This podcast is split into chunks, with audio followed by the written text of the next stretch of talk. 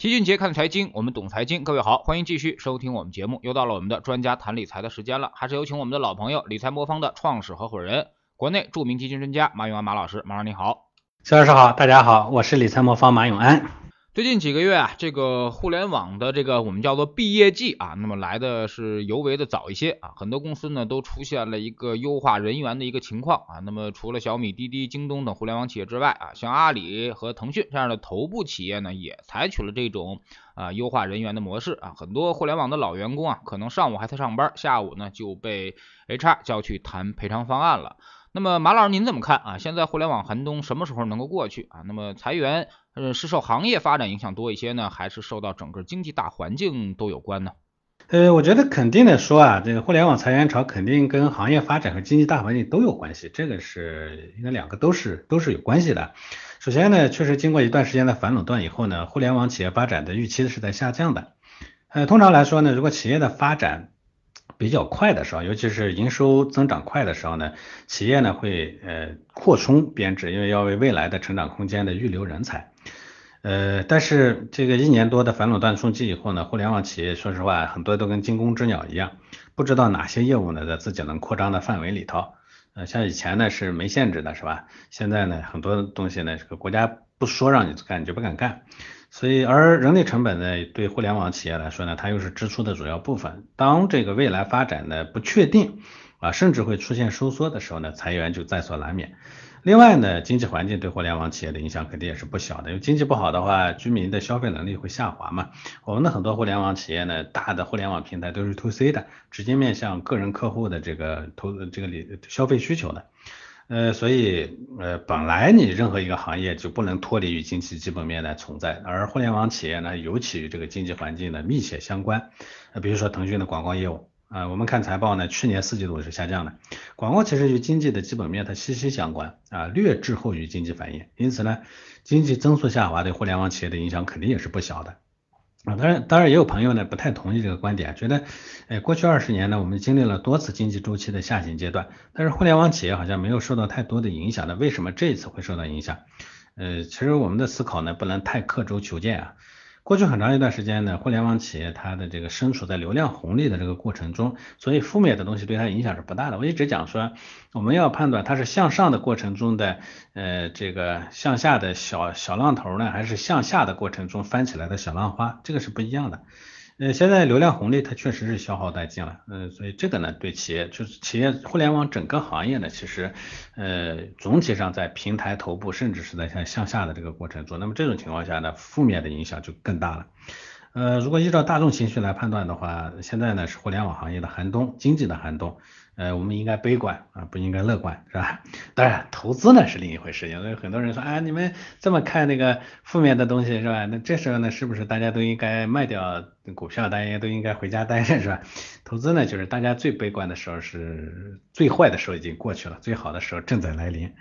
呃，像近段时间，其实我们的呃很多互联网企业呢，包括经济环境的各种负面的东西呢，基本上到了极致。哎，各种好的东西呢也慢慢出来了。你看，像国产游戏版号啊，停发八个月，现在又重新开始发，这些呢其实逐步的它，因为毕竟互联网企业是中国经济里头成长还是最好的部分啊，质量最好的部分，它不可能说让这个行业呢彻底的往下去掉，这不现实。呃，所以在几次直播提及到对互联网行业的看法的时候，我其实说都说过很多次，就是互联网整个行业它其实没什么问题。当然了，像以前那样，你说你赌它是呃十年十倍啊，天天哐哐往上去涨，业绩年年翻番，你想这样的话，我觉得呃，我觉得可能还是要嗯还是要谨慎的啊。嗯，这个，所以互联网企业呢，它必然会受到增速下增速开始减缓啊，这个利空的消息冲击啊等等，所以这个呢是我觉得是有可能的。嗯，互联网企业的裁员有可能成为压垮投资者的最后一根稻草啊，有可能啊会让市场呢最后再出清一下悲观情绪。啊，这个呢是我觉得大家还是要有个谨慎的。呃，我之前呢其实说过很多次啊，大家可以下载理财魔方 APP，在视野里头去看一下。我那个里头呢，以前的这个信息说的话呢都在里头，你可以往回回去去回溯一下啊，知道我们整个逻辑是什么了就嗯。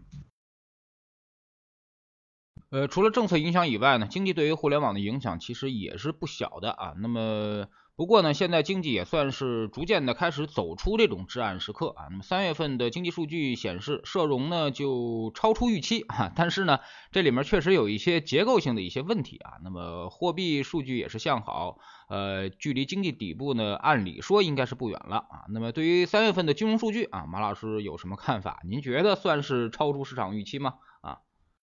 呃，总体上说呢，我认为是超出了市场预期。呃，通常在一轮经济的这个循环往复中呢政策底是领先于市场底的，而市场底呢会领先于经济底出现。政策底呢，同时也会伴随着货币底啊。三月份的社融数据呢是不错的，这个我们可以认为呢进一步确认了政策底，相当于因为社融规模呢增量是四点六五万亿，预期呢是三点七万亿，所以这个超出的量呢其实是不少的。结构来看呢，表内信贷、表外融资、政府债券融资呢是主要的增多的因素。尤其是政府债券这块的增量呢，其实是十分明显的。这也代表说政府呢，它期望在下行的过程中逆周期的用政府投资来拉动经济啊，这以往呢也是比较有效的。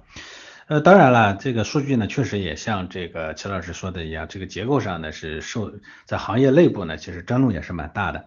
呃，比如说社融存量中的新增人民币贷款同比数据呢反弹不明显啊。呃，当然了，呃悲观者呢，他有悲观的语气；乐观者有乐观的语气。悲观者呢，在这个时候呢，他会从呃好的里头去找那个瑕疵啊；乐观者呢，通常呢是在坏的情绪里头找热点。而这一次呢，总体上我们无论怎么说，这个社融数据呢，总体是偏好的。所以我说了，这里头的瑕疵呢，没必要去过分的去放大。呃，我个人的观点呢，三月份的新增贷款的结构中呢，主要问题当然是短贷呢占比过高，中长期贷款呢占比过低。不过这个也正常。当大家的信心在逐步的开始修复的过程中，总是对长期呢还有不确定，短期里头因为一些需求呢在眼巴前儿，所以它必须得花，所以就导致呢短贷多，长贷少，是吧？呃，像三月份企业中长期贷款呢同比多增了一百三十四十八亿，呃，比二月份呢同比少增的情况当然是要好，但是增幅不大啊，这个数量呢不高。基于居民端端的贷款呢，不论是短贷还是中长贷，三月份的数据其实总体上都还不太理想。呃，这个呢，证明房地产承压呢，它还是继续的。哎，从季度的视角来看呢，一季度的 M 一与 M 二的剪刀差低值其实已经出现了。A 股历史上除了二零一五年的大水牛以外呢，每一次 M 一 M 二的剪刀差。都跟这个 A 股历史上的大底部是高度吻合的，这点我提醒大家特别要注意。所以三月份的货币数据虽然结构还是有一点点问题，但总体上来说我是很偏乐观的。呃，至少货币底呢大概率出现了。那所以我也说了，说政策底呢进一步确认。那么货币底和政策底基本上咱们已经是三月份的过去时了。那未来我们当然就要看市场底何时来啊？市场底呢比。这基本面或者经济底呢要早出现，经济底呢多半可能会在三季度出现，所以这是一个基本的逻辑，嗯。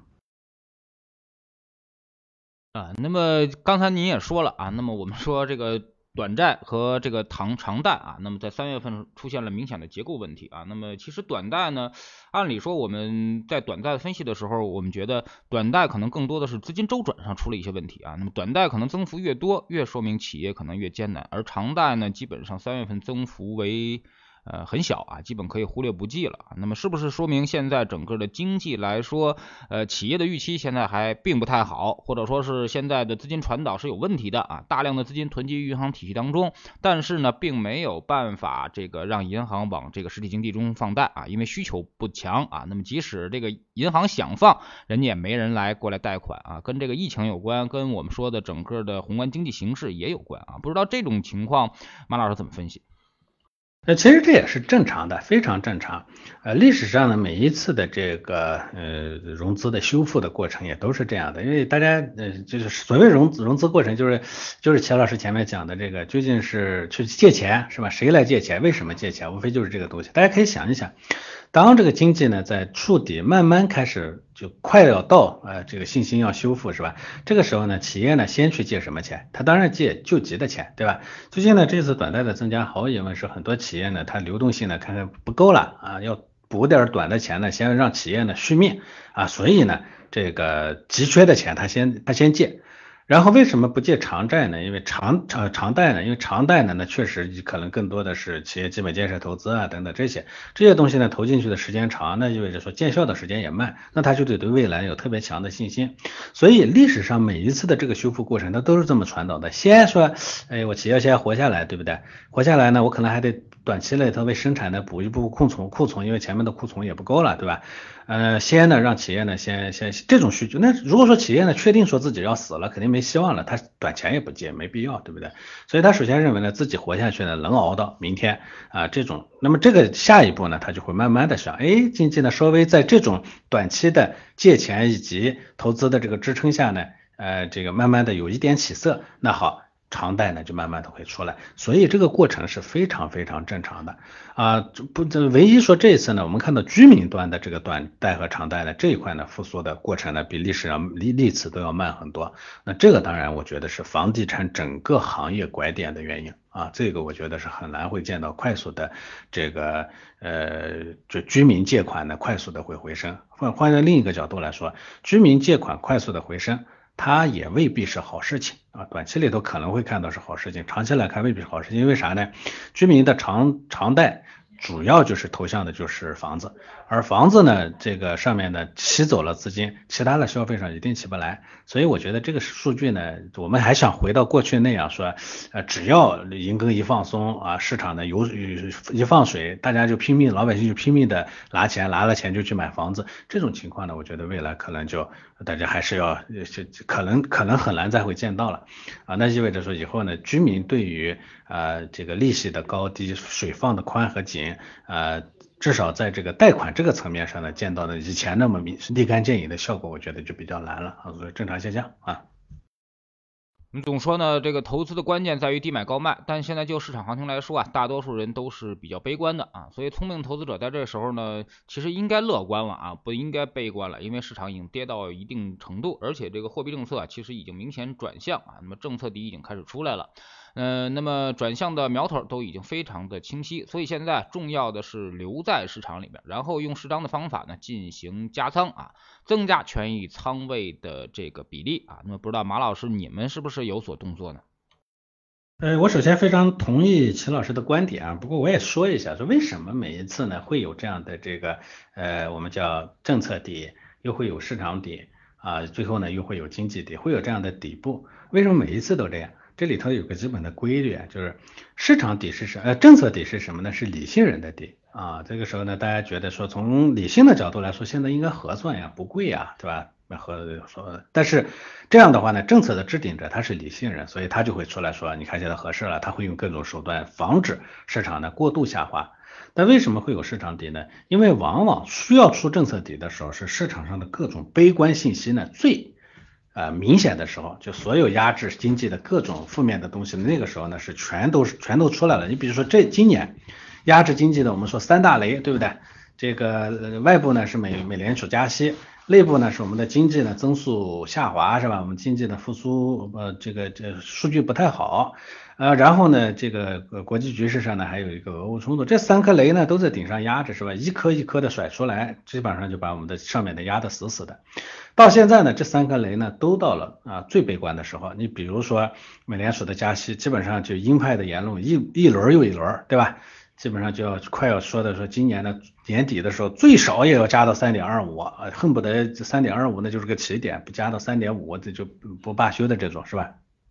啊，这基本上就最悲观了。我实打实的讲，上一轮呢，这个加到顶也就二点几，对不对？美国的这个货币呢，是不是经济的能不能承担到它加的那么高？呃，鹰的声音说的越大，代表到时候呢，就喊的越响，到时候代表它需要实际的加的力度呢，反而越小。为啥呢？喊的声音够大。嗯，基本上这市场呢被吓住了，呃，起到了未加息而加息的作用，而实际的加息小一点，对它的这个资本啊，这经济的冲击呢小一点，所以我觉得这是最悲观的时候了。那同样，我们的国内的经济也是，是吧？之前我们担忧的各种外部的压力环境等等，现在呢各种政策都在不断的出，货币政策在出，是吧？各种刺激政策也在出，对吧？无论怎么样吧。呃，快一点呢，三季度呢就会见到这个经济呢开始反弹，开始往上走，对吧？那慢一点呢，三季度末四季度应该也要见到这些政策见效了。所以最坏的也同样出现了。那另外我们说的这个俄乌冲突是吧？这这最最开始的冲击最烂的时候，这是世界各种资源的冲击最大的时候，也起码都过去了。但是最近呢，大家的关心度呢一点都不减，是吧？人家谈判了不谈判了，是吧？打了不打了，天天牵动着我们的人心。我也说，所有的负面情绪都在最差的时候，所有的不悲观情绪都在压力最大的时候，这个时候呢，基本上后面呢我们见到的应该都是好的。但是这个时候的人心就出现了。负面的东西对人的冲击特别大，所以因为我们的人心，所以我们往往在所有的信息、负面情绪出清了的时候，我们还会被人家的这个负面情绪再狠狠的敲一棒子。所以啊，政策底与市场底之间的那个差，那就是人心的差，那不是人心理性的差，是人心为他的为他的不理性付出的差啊，这个幅度呢是是是会有的啊，所以。呃，我也我也我为什么做从从投资的角度，我们说我们越理性的人最后越能挣到钱呢？就这个时候你不要被人家的这个人心的负面打出去啊，这个时候打出去呢，你就就彻底丢掉了最值钱的一块筹码啊，这也是我们反复在讲的原因。但是我也说，我说我说是底部政策底之后呢，就基本上在寻底的过程中，那我们除非说真的是运气好的爆棚，我就踩中了最低的那个点，否则的话，那底部呢是底部。底部和底部还不一样，有可能底部底部呢差了百分之十，甚至历史上最多的时候还差过百分之百分之二十呢，对吧？这种情况下呢，盲目的去抄底，本来信心就脆弱，盲目的抄底，再要万一遇上个百分之七到八，就历史上平均啊，这个政策底与市场底之间的平均值大概是百分之七到八，极端值是百分之二十。假如再碰到个百分之七到八，你可能就待不住了。如果在这个遇上个百分之二十，我百分之百的保证，你肯定跑。所以这种情况下呢，我们就不能盲目的啊单一的进入啊，这其实也是我反复在想的问题。这个地方要牵扯到一个回正概率的问题啊，呃，回正概率的高低呢，其实决定了你是否能够真正进行长期理财和投资。对于大多数人投资者来说呢，很多时候其实你不知道要坚持多久才能把赔掉的钱赚回来。这就好比你把人按在水里头，你让他坚持一分钟，那么估计大部分人都能坚持，是吧？但是你让他坚持一小时，那不可能。最终你说你坚持的时间越长，你身体越好。他被淹死了，你坚持身身体好有啥用，对不对？所以这个里头呢，就必须得哎选择用这种回正概率相对比较高的，而选回正概率相对比较高的无一例外都是组合性产品。那你比如说我们理财魔法 A P P 中的全天候组合，我最高等级风险等级十，啊，最大回撤呢超过百分之十的发生日期呢，一般都是在一八年的下半年、一九年的一二月份和二零年的三四月份，还有就是今年年初到现在，历史上当出现这个最大回撤超百分之十的时候，我们当天买入持有一年，呃，获得正收益的概率是百分之百，而且平均收益率是百分之十二点八，啊，所以这个这就叫回正概率。呃，像一八年呢，贸易战原因造成的 A 股出现股灾式下跌，那我们的呃全天候组合最高风险等级的最大回撤到百分之十。当时的投资者如果买入买入的话，呃，一年到时候实际上呢，到一年以后呢，收益率呢大概是超过百分之十了。二零年的疫情之后的这个呃疫情黑天鹅影响下，其实也是一样的。所以我就说，呃，看到底部要学会在底部怎么去操作。看到底部呢，你如果说你选择了错误的方式，照样最终你发现，哎呀，真是错过了好时机，方法错了嘛啊。那针对当下的行情，如果马老师给一些建议的话，您会怎么说呢？我最近呢给投资者的建议非常清晰，就是定投加组合啊，这是方式。呃，很多人呢单在这个地方呢说定投是好的东西，但是我去买那种单一的品种啊，这个呢因为市场脆弱啊，在底部呢做定投，很多人在这个位置上还是撑不住，因为你投单一的品种，它的下浮压力还是蛮大的。呃，我们研究过，这个定投的人有百分之七十最后会失败。而失败的大部分人其实都是在最近这个情绪崩溃的前后的，就会放弃定投，把最值钱的一块筹码呢给给丢掉了，没有了，所以这是定投失败的原因。所以定投本身呢，这个方法呢，它呃做单一品种它其实是不好，但是呢用组合的方式就相对好，因为组合本身它已经很稳了，你通过定投的方式把那个底部的那个尖尖的下呃底，最后呢把它修成一个圆弧形的或者略平的底，对吧？这样的话呢，你最终呢能拿到的。啊，机会呢就会比较多。呃，我们前面也说过了，这个底部的特征就是政策底、市场底，最后呢是经济底，对吧？呃，政策底呢，我们说了，这个之前呢已经过去了，就是咱们的金委会开完会以后，基本上已经过去了。这次的这个货币数据啊，进一步的证明了这一点。而经济底呢，多半。啊，应该会在三季度啊，三季度的中中早期，如果说再差一点，可能也就中晚期，对吧？呃，所以现在到那个时间点，那真正的市场底部一定会在这个中间，但我也说这个中间这是哪天我不知道，幅度多大不知道。那好嘛，我们知道这个时间在这个中间，我们也知道在相对的底部，那怎么去抓它呢？哎，就是我我推的这个十份定投全天候计划啊，就是你最现在假如说我们的三季度呃经济底到到底的话，这中间大概三个月不到，十一个周左右，十个周左右，一般你现在准备投的钱就分十份，一周投定投一份。然后呢，如果中间呢市场出现单次单天的大跌啊，你就多投一份，非常简单这个方式。所以这是我给大家的这个比较简约而有效的这个呃这个这个抓住底部的方式。如果你不想投理财魔方的全天候组合也没关系，但是一定要要在这个位置上去定投类似的这样的组合，因为只有这样啊，我觉得大家呢可能才啊会呃有意义。呃，我们历史上魔方全天候等级十啊，历史最大回撤超百分之十的时候呢，如果买入持有一年的话，呃，基本上未来一年的收益率大概都会超过百分之十五啊，所以啊，不要错过下跌带来的机会，在真正能挣到钱的人面前，现在是遍地黄金的时候。当然了，在悲观者的角度里头呢，现在觉得是天雷滚滚的时候。那所以悲观者在资本市场永远挣不到钱，只有乐观者才能最终笑到笑到最后。